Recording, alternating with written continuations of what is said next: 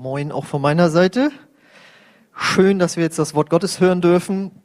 Genau, Teil zwei einer Predigtreihe, also die heute auch ihr Ende findet, äh, zum Thema Kirche. Warum? Weil manche Menschen immer mal wieder fragen, ist Kirche so wichtig? Also wenn es Gott gibt, dann ist das sicherlich eine wichtige Sache, Gott irgendwie zu kennen, wenn es den gibt. Aber wenn man den dann kennt, muss man dann immer sich dann mit so einer Art Institution verbinden? Muss das irgendwie dann gleich wieder organisiert werden? Oder wie Verwandte von mir sagten, muss man da dann jeden Sonntag hinrennen? Ja. Und deswegen hieß der erste Teil letzte Woche, für die, die nicht da waren oder es nicht gesehen haben, lieben, was Gott liebt. Nämlich seine Kirche. Gott liebt seine Kirche, weil eine Kirche ist nicht ein Gebäude, ja, sondern Kirche sind Menschen. Und das sind erlöste Menschen, die Gott aus der Finsternis gerufen hat durch das Evangelium, die Ja gesagt haben zu Jesus und die sich jetzt versammeln in einem Gebäude. Aber darum geht es nicht, sondern es geht um diese Menschen. Und Gott liebt diese Menschen, die auch Christen genannt werden, also ihr, die ihr da seid. Aber er liebt auch dich, der du vielleicht noch kein Christ bist und der du äh, zu Jesus gerne kommen sollst und dann eben auch gerne äh, in die Kirche mitkommen darfst. Und in dieser Ortsgemeinde treffen wir uns halt hier und versuchen, Gottes Reich auszubreiten, sein Wort weiterzugeben und einfach tätig zu werden in dieser Welt. Und deswegen, äh, manche wissen ja, der Papst bezeichnet sich ja als Stellvertreter Gottes auf Erden. Habt ihr schon mal gehört? Das ist aber theologisch nicht so ganz korrekt, denn die Kirche ist der Stellvertreter Gottes auf der Erde. Wir alle die wir zu Jesus gehören, sind seine Stellvertreter. Jesus hat gesagt, wir sind seine Botschafter. Also der Papst ist dann vielleicht einer, aber er ist nicht der Stellvertreter, sondern die Kirche ist das hier.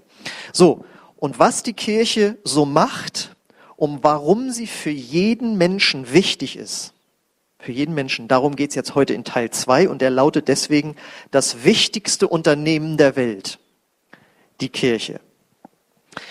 Und warum ich zu dieser Aussage komme, das sehen wir in dem äh, Bibelvers oder die Verse, die ich mitgebracht habe, die finden wir im Epheserbrief, Kapitel 1, Verse 21 bis 23. Dort thront jetzt Christus über allen unsichtbaren Mächten und Gewalten, über allem, was irgend Rang und Namen in dieser Welt und auch in der kommenden. Ja, Gott hat ihm alles unter die Füße gelegt und er hat ihn, den, den Herrscher über das ganze Universum, zum Haupt der Gemeinde gemacht. Sie ist sein Leib und er lebt in ihr mit seiner ganzen Fülle. Er, der alles und alle mit seiner Gegenwart erfüllt. Kennt ihr das wertvollste börsennotierte Unternehmen der Welt? Ich höre Amazon. Was ist das zurzeit wertvollste, also nach Finanzen, nach Geld gerechnet, nach US-Dollar gerechnet, das teuerste und damit wertvollste Unternehmen der Welt? Weiß es jemand? Ich höre hier Apple, Amazon. Habe ich auch gedacht. eBay auch nicht, nein.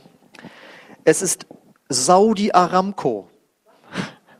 Saudi Aramco ist das wertvollste Unternehmen der Welt. Es ist ein saudi-arabisches Ölunternehmen, das an die Börse gegangen ist. Und jetzt haltet euch fest, dieses Unternehmen ist 1,7 Billionen Dollar wert. Zur Erinnerung, eine Billion sind 1000 Milliarden. 1,7 Billionen Dollar. Auf Platz zwei kommt Apple, genau. Ja.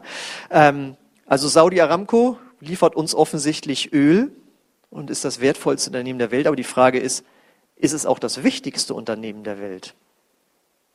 Automatisch. Es liefert das Öl, ist deswegen das wichtigste Unternehmen. Apple Platz zwei liefert uns die ganzen iPhones, iPads, iPods, iTunes, hier iWatch, was es sich alles gibt. Du sagst, nee, mit sowas habe ich eh nichts zu tun. Ja, aber dein Samsung-Gerät wird es auch nicht geben, wenn es nicht Apple vorgegeben hätte, die die ganzen Geräte entwickelt hätten. Ja, die liefern uns diese ganzen Gadgets, wie man sagt. Auf Platz drei ist Microsoft. Die liefern uns die ganzen Betriebssysteme. Jeder, der einen Computer zu Hause hat, wird höchstwahrscheinlich, wenn es nicht Apple ist, wird es eben Windows sein von Microsoft. Die liefern uns also die, äh, die Software, damit unser äh, Computer funktioniert. Auf Platz 3, äh, das war Microsoft, auf Platz 4 ist Google. Das liefert uns die ganzen Infos, die wir brauchen, um durchs Leben zu kommen. Ich meine, man guckt ja mittlerweile wirklich alles nach. Ja, und auch wenn du mit, der, mit dem Auto unterwegs bist, auf der Straße, Google Maps und so weiter, da kriegen wir die ganzen Infos her. Und auf Platz fünf kommt Amazon.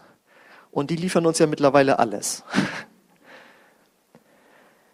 So, jetzt habt ihr gehört, was diese Unternehmen alles Wichtiges uns bringen.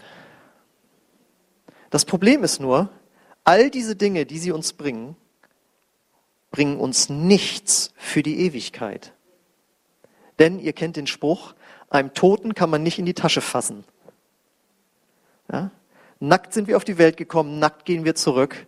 Und die ganzen Gadgets und das alles, was die anderen Firmen bringen, bringen uns da gar nichts. Nur die Kirche liefert sozusagen, bietet ein Produkt an, das für die Ewigkeit gilt. Und das ist das Evangelium. Die gute Nachricht, dass Gott Jesus auf die Welt gesandt hat, der für deine und meine Verfehlung am Kreuz gestorben ist. Und wenn wir das glauben, sind wir versöhnt mit Gott. Und diese Botschaft führt dich zu Gott, führt dich in Gemeinschaft mit Gott, jetzt schon in diesem Leben. Und wenn du stirbst, führt sie dich in den Himmel.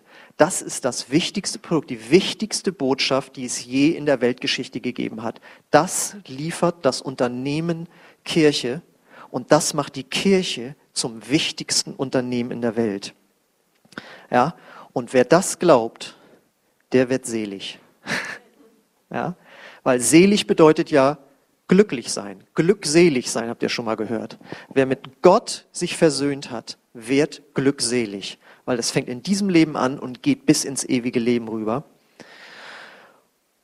Und die Frage ist dann deswegen, kann es überhaupt irgendein wichtigeres Unternehmen in der Welt geben? Ich meine, nein. Wusstet ihr, dass die Kirche nicht nur das wichtigste Unternehmen der Welt ist, sondern auch das älteste Unternehmen der Welt? Wir lesen in Matthäus 16, Vers 18, Von nun an sollst du Petrus heißen, sagt Jesus. Auf diesen Felsen will ich meine Gemeinde bauen und alle Mächte der Hölle können ihr nichts anhaben. Pfingsten wurde die Kirche gegründet, vor über 2000 Jahren, und sie besteht noch heute. Überleg mal, gibt es in der Weltgeschichte irgendeine Organisation, die so lange schon besteht? Eine staatenunabhängige Organisation. Ja, also Griechenland gibt's schon immer als Staat, also noch länger, aber eine staatenunabhängige Organisation, die man eben auch als Unternehmen in gewisser Weise bezeichnen kann, gibt es nicht. Das ist nur die christliche Kirche. Nichts hat sie klein gekriegt. Keine Verfolgung über all die Jahrhunderte, keine Verweltlichung und auch keine Skandale. Denn eins ist natürlich klar, wenn ich hier von der Kirche spreche, dann meine ich die wahren, echten Christen, die wiedergeborenen Christen. Das heißt, die, die auch teilweise von der offiziellen Kirche verfolgt und umgebracht worden sind. Ja, ich rede von dieser Kirche, nicht von einer eingetragenen Kirche irgendwo ja, oder einem bestimmten Namen, sondern mit der Kirche meine ich die echten Christen, die sich immer versammelt und auch lose manchmal im Untergrund organisiert haben. Ja, nichts hat diese Kirche klein gekriegt. Sie ist das älteste Unternehmen der Welt. So, jetzt kommen wir mal zu unserem Ausgangstext zurück. Was macht die Kirche jetzt noch so wichtig? Daneben, dass sie äh, das Evangelium hat, das Menschen mit Gott versöhnt. Man kann das so sagen, die Kirche ist die Kraftoffenbarung Gottes in dieser Welt.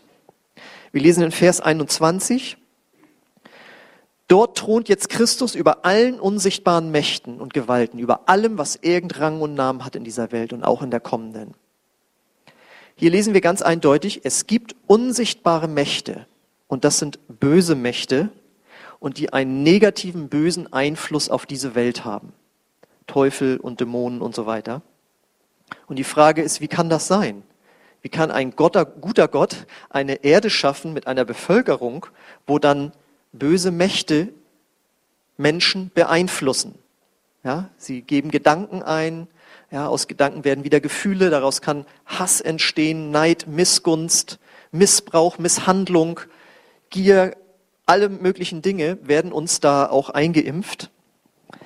Warum ist das so? Warum ist das eine Tatsache hier in der Welt? Das Krasse ist nämlich, diese unsichtbaren Mächte, von denen wir da lesen, haben, tun das rechtmäßig. Sie haben ein Recht, Einfluss auf diese Welt zu nehmen. Warum? Weil die ersten Menschen, Adam und Eva, denen wurde die Autorität über diese Erde gegeben. Wer die Bibel schon mal gelesen hat, weiß, kennt den Satz vielleicht, macht euch die Erde untertan. Ja? Das heißt, den ersten Menschen, die ohne Schuld irgendwie waren, die nichts Falsches gemacht hatten, denen wurde eine gute Erde übergeben. Sie waren gut drauf. Aber dann haben sie sich vom Teufel verführen lassen und haben damit gegen Gott sowas wie Verrat begangen und haben die Autorität, die sie bekommen hatten, an ähm, diese Mächte übergeben. Das kannst du vielleicht so vergleichen, Sagen wir mal, du wärst reich und dein Sohn oder deine Tochter geht zum Studieren in irgendeine Stadt und du kaufst deinem Sohn eine Wohnung. Und nicht nur kaufst du die und er darf da drin wohnen, sondern du überschreibst sie ihm. Es ist seine Wohnung, er bekommt den Schlüssel. Und nach einigen Wochen, Monaten merkst du, er hat sich mit den falschen Leuten eingelassen. Aus irgendeinem Grund ist er schlecht draufgekommen, hat auf einmal mit irgendwie mit Kriminellen zu tun. Und nicht nur, dass er sie in seine Wohnung reingelassen hat und da wilde Partys laufen und kriminelle Dinge abgehen.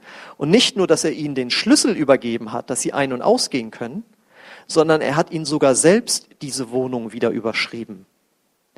Vielleicht habt ihr das mitbekommen, äh, es läuft ja gerade so ein Prozess, wo Bushido, dieser Rapper, äh, gegen einen Clanchef äh, geklagt hat, der ja auch Teile, dem er Teile seines Vermögens überschrieben hat. Und äh, so können wir das eigentlich ganz gut vergleichen. Du stehst auf einmal machtlos als Vater da. Rechtlich hast du keine Handhabe. Denn die Wohnung hattest du ja deinem Sohn gegeben und er hat sie wieder weitergegeben. Und alles, was jetzt in der Wohnung an Mist läuft, war nicht deine Absicht, war nicht von dir gedacht, sondern derjenige, der die Autorität über die Wohnung hatte, hat sie weitergegeben. So kannst du das vergleichen, was mit der Erde passiert ist und warum diese finsteren Mächte hier Anrechte haben zu wirken. So, das hört sich ja nicht so gut an, aber jetzt kommt das Evangelium. Und Jesus ist jetzt auf die Erde gekommen und wurde damals genauso zum Bösen versucht wie die ersten Menschen. Wie Adam und Eva wurde er vom Teufel dreimal zum Bösen versucht. Nur im Unterschied zu Adam und Eva hat er die Versuchung überstanden und hat Nein gesagt. Und als er dann noch die Sünde der Menschheit auf sich nahm und am Kreuz starb, aber selbst nie gesündigt hatte und deswegen am dritten Tag von den Toten auferstand, hat er quasi dem Teufel den Schlüssel, die Schlüsselgewalt wieder abgenommen, hat ihm die Autorität abgenommen. Und jetzt kann man das so sagen, Jetzt geht Jesus durch, wenn wir jetzt wieder in das Bild mit der, äh, mit der Wohnung gehen, Jesus geht jetzt durch die Wohnung und schmeißt die Ganoven raus und sagt, ich habe die Autorität zurückbekommen. Das könnte man so vergleichen, als wenn du jetzt hingehst und im Grunde genommen die Wohnung wieder von den Ganoven zurückkaufst. Also nochmal einen Preis bezahlst für die Wohnung, die du damals schon gekauft hast. Du hast die Wohnung wieder zurückgekauft, du hast jetzt wieder den Schlüssel und gehst jetzt mit der Polizei irgendwie rein und schmeißt die ganzen Ganoven raus. Das ist jetzt das, was zurzeit passiert. Jesus geht durch die Wohnung und säubert sie. Die Wohnung ist die Erde. Jesus geht über diese Welt und säubert sie. Aber Jesus macht das nicht höchstpersönlich und alleine oder selbst, sondern er macht es durch uns. Denn wir lesen in Vers 22, ja, Gott hat ihm alles unter die Füße gelegt. Und er hat ihn, den Herrscher über das ganze Universum, zum Haupt der Gemeinde gemacht. Das bedeutet, wir sind jetzt seine Füße. Er geht durch uns quasi, durch diese Wohnung und sagt, hier sauber machen, du fliegst raus, du fliegst raus, ich bin hier der rechtmäßige Besitzer. Wir sind seine Füße. Versteht ihr das? Weil die Bibel sagt, er ist der Kopf und die Kirche ist sein Körper. Das heißt, wir sind seine Füße. Und Menschen fragen ja oft, warum hilft Gott nicht in dieser Welt? Und dann kannst du sagen, doch, durch mich, durch uns. Deswegen hat die Kirche immer geholfen, wo sie konnte. Kirche hat Krankenhäuser gebaut, hat Schulen gebaut, Ja, ich habe gerade von einem äh, Missionar gelesen, der in den 30er Jahren in Asien gewirkt hat, ein amerikanischer Missionar. Das ist der einzige Missionar, evangelikale Missionar, der eine eigene Briefmarke bekommen hat von den Vereinigten Staaten von Amerika. Frank Laubach heißt er, weil der hat ein Alphabetisierungsprogramm entwickelt, wo Millionen lesen und schreiben gelernt haben. Ja? Kirchen haben Obdachlosenheime geöffnet, haben Waisenhäuser eröffnet. Und vor allem haben sie immer das Evangelium verkündigt. Du kannst frei sein von, von Gebundenheiten und all diesen äh, schlechten Dingen. Denn, jetzt ist ja das Krasse, jetzt gehen wir nochmal wieder rein in dieses Bild. Wenn die Kirche der Körper von Jesus ist und wir eben auch seine Füße sind und hier steht, Gott hat ihm alles unter die Füße gelegt, dann bedeutet das doch folgerichtig, dass die finsteren Mächte auch unter unseren Füßen sind. Wir haben Autorität über diese Mächte. Deswegen sagte jemand mal, wenn du dem Teufel mal eine schriftliche Botschaft zukommen lassen müsstest, müsstest du die eigentlich auf deine Schuhsohlen schreiben. Weil er ist unter unseren Füßen. Könnt ihr das nachvollziehen, wenn ihr den Vers lest?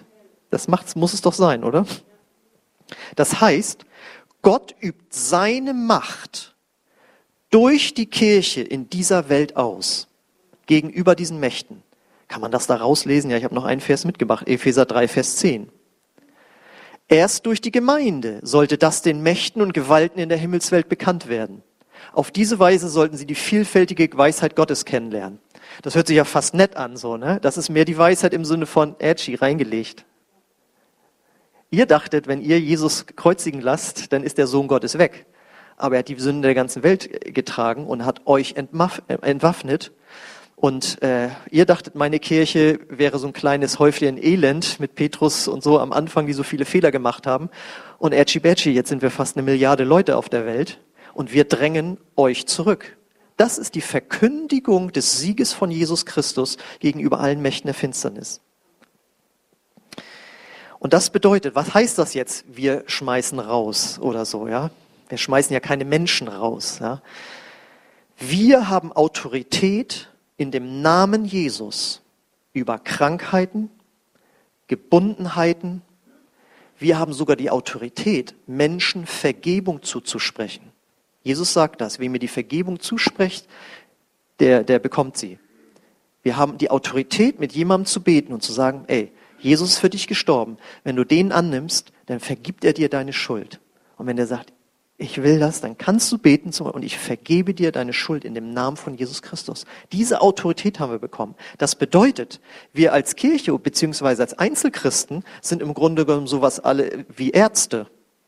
Wir können in dem Namen Jesus Menschen gesund machen. Wir sind sowas wie Polizisten. Wir können sagen, so, hier raus mit dir. Genug andere Leute gequält, du verschwindest. Wir sind sowas wie Anwälte, die sagen können, pass mal auf, äh, wenn du an Jesus glaubst, dann kriegst du einen Freispruch. Dann sagt der Mandant, ja, dann mache ich das. ja, das sind wir im Grunde genommen. Das sind die Autoritäten, die, oder das ist die Autorität, die Gott uns zugesprochen hat. Das bedeutet, es zu herrschen.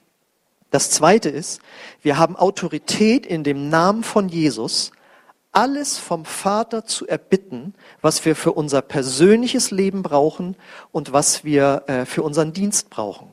Deswegen haben wir diese ganzen Bibelstellen. Alles, was ihr betet in meinem Namen, wird der Vater euch geben. Wo zwei sich eins werden, werden sie das bekommen, worum sie bitten. Glaubt nur, dass ihr es empfangen habt und es wird euch werden. Wir sind dann im Grunde genommen wie zum Beispiel ein Polizist, der ja ein Gehalt braucht, um zu leben.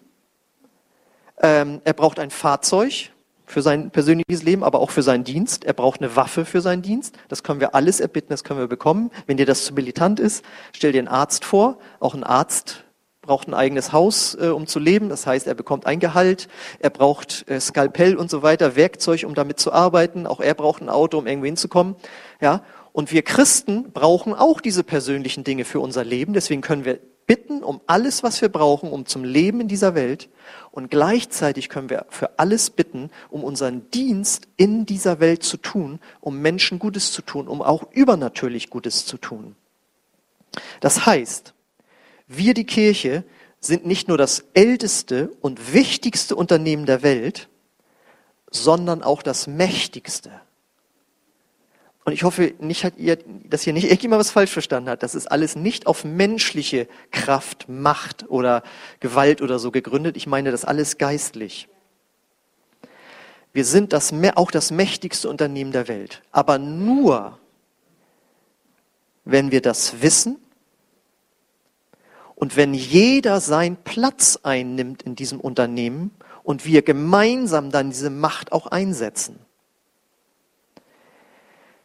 So, ja, wir sind auch eine Schafherde, das sagt die Bibel auch. Ja, und wir sind auch eine Familie, wäre eine eigene Predigt.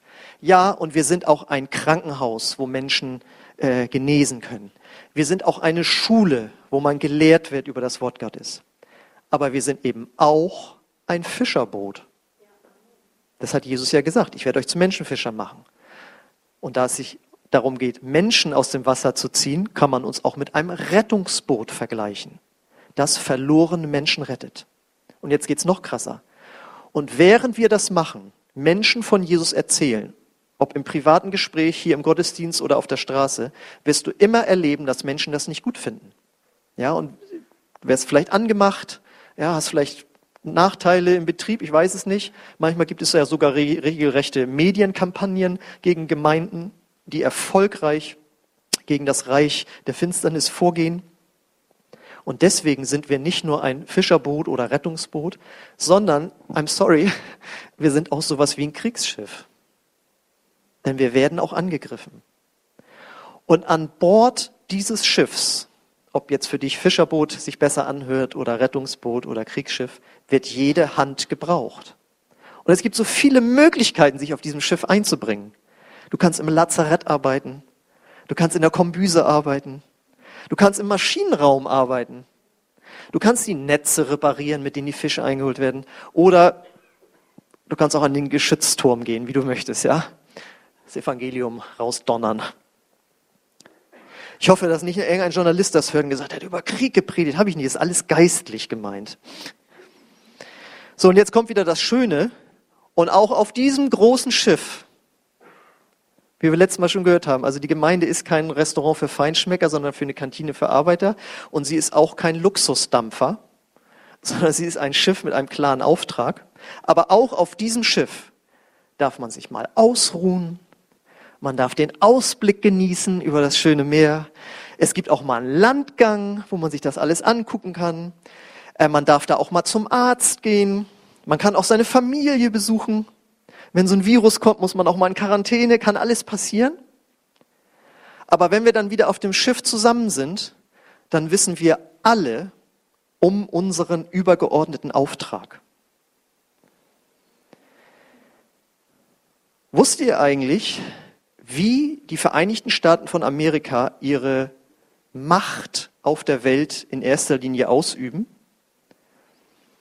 Nicht durch ihre Atomwaffen, Natürlich wird auch wirtschaftlicher Druck eingeübt, ausgeübt, aber wenn es nachher um die Wurst geht, geht es ums Militär. Ja, wenn äh, Sanktionen und sowas nicht mehr wirken, dann wird das Militär gerufen. Und wisst ihr, wie die USA das machen, die einzig verbliebene Supermacht? Durch ihre Flugzeugträger in Washington im Weißen Haus, äh, wenn irgendwo eine Krise auf der Welt ausbricht, wo militärisch eingegriffen werden muss oder wo Druck ausgeübt werden muss, ist die Frage als erstes, ähm, wo liegt der nächste Flugzeugträger? Die USA haben 20 Flugzeugträger. Zum Vergleich, die Russen haben einen, die Chinesen haben einen. Ich glaube, die Briten haben vier oder fünf. Ähm, die Chinesen sind aber jetzt am Bauen, weil das ist ja die aufstrebende Supermacht. Ihren ersten Flugzeugträger haben sie übrigens so bekommen, dass sie einen, äh, einen alten, veralteten Flugzeugträger von der Ukraine gekauft haben, mit der Lüge, sie wollten da ein Casino-Schiff draus bauen. Dann hatten sie das Ding und haben Flugzeugträger draus gemacht. Das ist der große Fight. Und äh, die USA haben 20 Flugzeugträger. Und wenn es heißt, der Präsident hat befohlen, dass ein Flugzeugträger in diese Region begibt, dann ist das so viel wie, es wird die Faust gezeigt. Ja? weil mit diesen Flugzeugen, die da drauf sind, kannst du ein Land angreifen und äh, kannst eben militärisch eingreifen. Und ich sage euch eins, ich habe mal eine Dokumentation gesehen über so einen amerikanischen Flugzeugträger. Also wenn dich das mit dem Militär jetzt alles abschreckt, das ist jetzt, es ist aber so. Ähm, das ist ja wie eine Kleinstadt, das Ding. Das ist unheimlich faszinierend, habe ich mir mal angeguckt, wie das alles koordiniert wird, wie die das mit dem Betanken machen, wie sie es mit dem Essen machen, natürlich Starts und Landung, das ist der Hammer, was da, was da an Logistik-Dinge los ist. Und die Leute, jetzt kommen wir wieder hier auf uns, die auf diesem Schiff arbeiten, die wissen, welche Macht dieser Flugzeugträger darstellt. Die wissen genau, wenn wir da einlaufen oder vor der Küste auflaufen, wir haben die stärkste Luftwaffe der Welt und wir haben viele Flugzeuge hier an Bord. Wir haben Bordgeschütze. Von diesen Flugzeugträgern, äh, dazu gehört ein ganzer Flottenverband dazu, können auch Atomwaffen abgeschossen werden. Die wissen, welche Macht sie haben. Und ich, das war jetzt eine ganz lange Illustration für die Frage, wenn ich gesagt habe, die Kirche ist auch das mächtigste Unternehmen der Welt, weiß die Kirche das auch? Wissen wir als Kirche eigentlich, welche Macht wir im Geistlichen haben? Manchmal wissen wir es, glaube ich, nicht. Aber es ist so, wo die Kirche hinkommt, die echte Kirche, da kommt Licht und Leben in die Finsternis, weil Gott in uns wirkt, wie wir im letzten Vers lesen, Vers 23. Sie, die Kirche, ist sein Leib und er lebt in ihr mit seiner ganzen Fülle. Er, der alles und alle mit seiner Gegenwart erfüllt. Wo wir hinkommen als Kirche auf der Welt, da kommen Gottesdienste, da kommen Kindergottesdienste, da kommen Kleingruppen, da kommen Alpha-Kurse, da kommt Seelsorge, da kommt Pfadfinder, da kommt Diakonie, wie hier zum Beispiel ein Anziehungspunkt und manchmal wird sogar noch ein Spielplatz gebaut. Ja? Wo die Kirche hinkommt, kommt Licht und Leben, kommt das Evangelium, da kommt Heilung und Befreiung und Wiederherstellung. Und wo wir anfangen zu beten und zu preisen, da erzittert die unsichtbare Welt. Wenn wir anfangen von Jesus zu erzählen, dann zeigt sich Gott. Wir waren gestern das zweite Mal wieder auf der Straße und ich musste mich erstmal wieder reinfinden, Menschen anzusprechen. Sag ich, Heidi, ich brauche Gebet. So, und dann haben wir eine Person angesprochen. Und dann haben wir sie gefragt, wenn Gott ein Wunder in ihrem Leben tun könnte, wo würden sie beten? Und ja, in ihrer Familie seien Menschen an Krebs gestorben und so weiter. Und, und es natürlich sind dann auch Ängste da. Und gesagt, dürfen wir sie gerade für sie beten? Wir machen hier das nach dem Motto, wenn die Menschen nicht in die Kirche kommen, kommt die Kirche zu den Menschen. Ja, gerne. Und dann haben wir gebetet und haben wir Amen gesagt und die Frau hat so geweint. Ja, einfach, weil sie so berührt war, wo wir von Jesus weitersagen, anfangen zu beten und all diese guten Dinge tun, da passiert was. Und wenn wir das nicht tun, dann passiert eben nichts. Deswegen sei dir bewusst, dass du zu dem ältesten und wichtigsten und mächtigsten Unternehmen der ganzen Welt gehörst. Komm hierher, nimm jemanden mit, lass dich erfrischen, geh wieder raus, komm wieder her, bring dich ein, mach mit, damit wir in das reinkommen, was Gott für uns hat.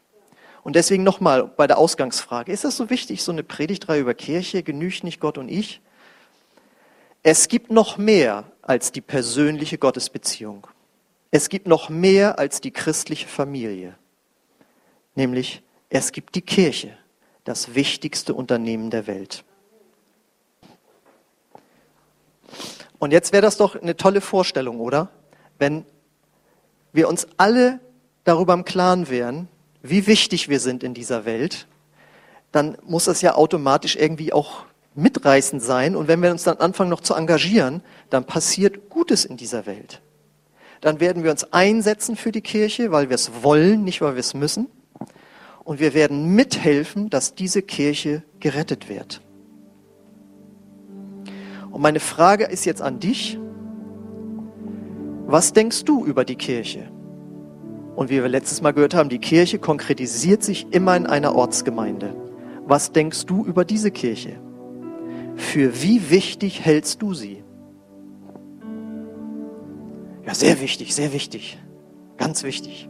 Okay, wie drückt sich das bei dir praktisch aus? Ja, ich, ich sehe euch immer im Fernsehen. Ja, komm doch mal vorbei. Ich bin langjähriges Mitglied. Ja, komm doch mal vorbei. Wie sieht das aus? Auch finanziell. Wie ein Pastor mal sagte, zeig mir deinen Terminkalender und deine Kontoauszüge und ich sag dir, wer dein Gott ist. Wie sieht es aus mit sich einbringen?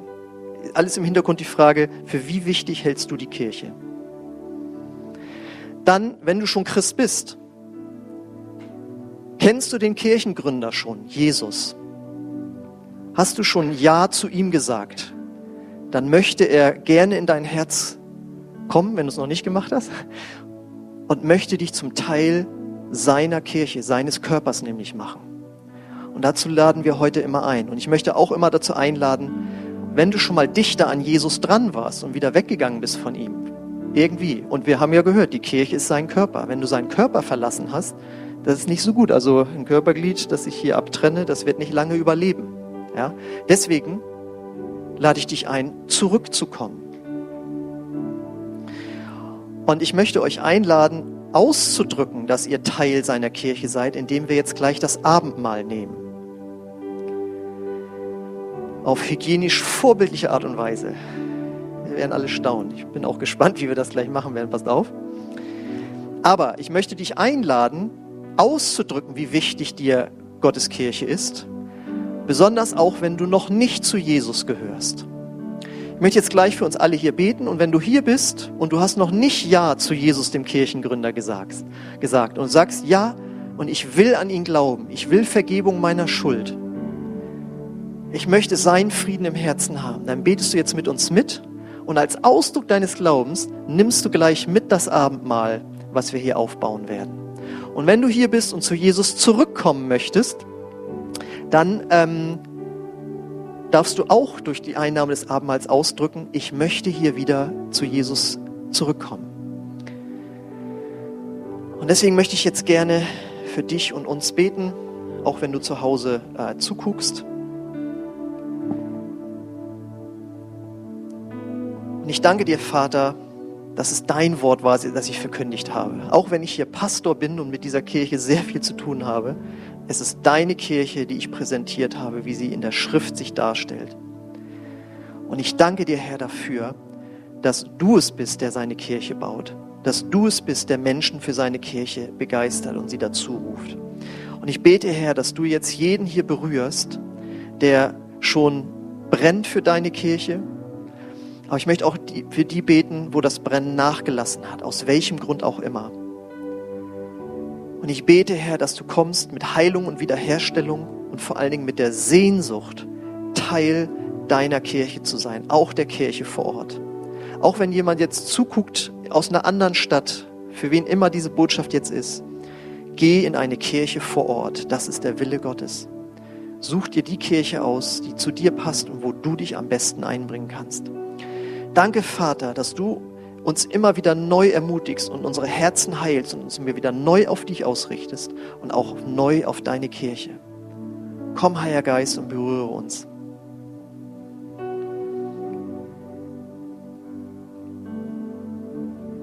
Und ich möchte dich jetzt einladen, wenn du zu Jesus kommen möchtest oder wieder zu ihm zurückkommen möchtest, dass wir gemeinsam ein Gebet sprechen, wo du ihn dein Herz einlädst oder neu ihm dein Leben gibst und ihm dann als äußeres Zeichen äh, gleich das Abendmahl mit einnimmst.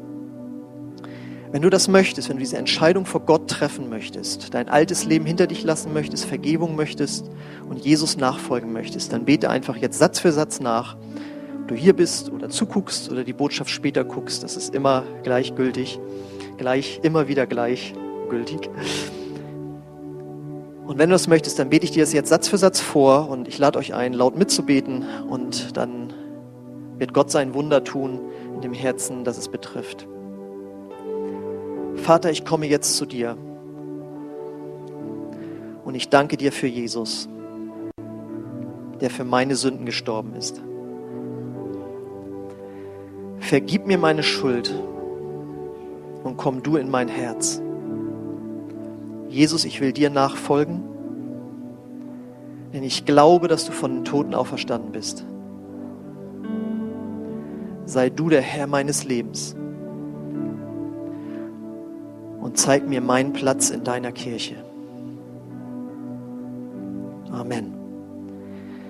Ja, und Jesus hat uns das Abendmahl geschenkt als symbolische Handlung, die unsere Beziehung zu Gott und auch untereinander zu uns als Kirche zeigt. Okay, und ich möchte noch vorlesen, was Jesus dazu gesagt hat. Während sie aßen, nahm Jesus ein Leibbrot, dankte und bat Gott um seinen Segen. Dann brach er ihn in Stücke und gab sie den Jüngern mit den Worten, Nehmt und esst, denn das ist mein Leib. Und dann nahm er einen Becher mit Wein und dankte Gott dafür. Er gab ihn seinen Jüngern und sagte, jeder von euch soll davon trinken. Denn das ist mein Blut, das den Bund zwischen Gott und den Menschen besiegelt. Es wird vergossen, um die Sünden vieler Menschen zu vergeben. Merkt euch meine Worte. Ich werde keinen Wein mehr trinken bis zu dem Tag, an dem ich ihn wieder mit euch im Reich meines Vaters trinken werde. Dann sangen sie ein Loblied und gingen hinaus auf den Ölberg. Wir werden danach auch noch ein Loblied singen. Ähm, aber nimm es in dem Bewusstsein ein. Es drückt deine Verbundenheit mit Jesus aus. Es drückt deine Verbundenheit mit der Kirche äh, aus. Es erinnert dich an deinen Bund, den, den Gott mit dir geschlossen hat. Und dass wir ein, ein prophetisches Signal in die Welt raussenden, das machen wir, weil wir glauben, dass Jesus wiederkommen wird und dass wir höchstpersönlich mit ihm das Abendmahl einnehmen werden. Das ist also ein ganz wichtiger Vorgang, den wir machen. Und ich möchte daran erinnern, das ist jetzt das erste Mal seit dem 10. April, dass wir hier in dieser Versammlung das Abendmahl nehmen. Am 10. April war es auch in Anführungszeichen nur am Bildschirm. Und ich weiß, die eine oder andere Kleingruppe hat es äh, auch gefeiert, das ist super. Aber so gemeinsam ist das jetzt das erste Mal wieder. Deswegen ist das was sehr Freudiges. Okay, Jesus, wir danken dir, dass du dein Blut für uns vergossen hast. Wir danken dir, dass du für uns am Kreuz deinen Körper hingegeben hast. Zur Vergebung unserer Schuld, zur Heilung unserer Krankheiten. Danke für dieses Erlösungswerk. Und unseren Dank drücken wir dadurch aus, dass wir jetzt im Glauben dieses äh, Mahl einnehmen. Und wir danken dir, dass du mit dabei bist und dass du dich darüber freust. Amen.